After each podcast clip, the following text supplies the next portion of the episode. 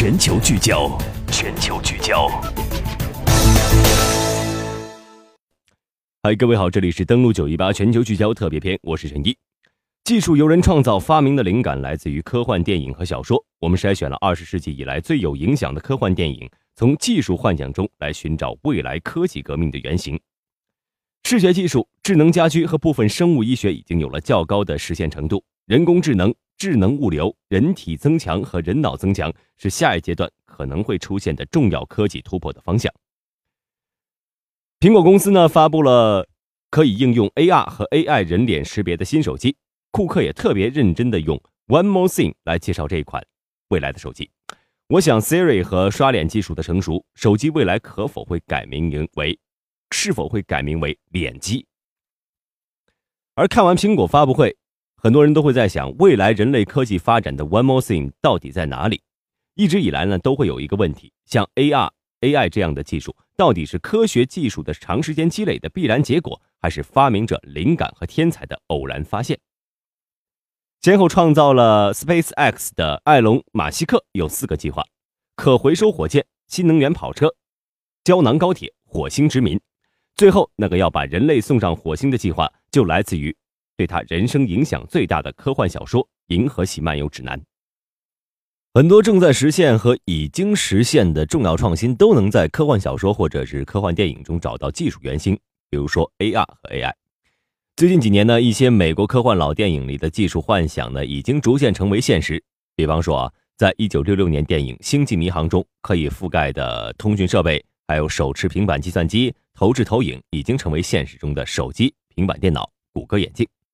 出现在一九八五年电影《回到未来》和一九九九年《黑客帝国》、二零零二年《少数派报告》中的虚拟现实头戴显示器、智能眼镜、手势操作计算机，已经成为现实中的 VR、MR 和体感控制。资产配置的核心是选择风口产业，抓住主导产业，就抓住了系统性投资的机会。所以，判断未来技术的方向对投资非常重要。比方说，过去十年苹果产业链和现在的新能源汽车产业链。新旧产业的更替带来了许多系统性的投资机会。汽车的出现让马车消失，如果出现会飞的汽车，地上跑的汽车即使不会消失，汽车行业的投资格局也会发生变化。就像今天新能源车给整车厂的投资和零部件投资带来完全不对称的影响一样。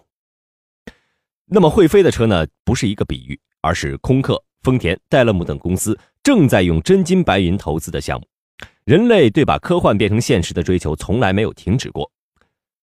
彼得·蒂尔的《从零到一》的作者啊，曾经感叹：“我们想要会飞的汽车，而不是一百四十个字符。”因此，我们从二十世纪以来最有影响的科幻电影中筛选出了未来可能会，或者是尚未完全实现的应用技术，以来寻找未来技术革命的方向。比方说，《星球大战》当中的会飞的汽车，还有《变形人》中的空间传送，还有《终结者》中的。液态金属机器人，还有像钢铁侠当中的智能盔甲、金刚狼中的自我修复功能、火星救援中的火星殖民。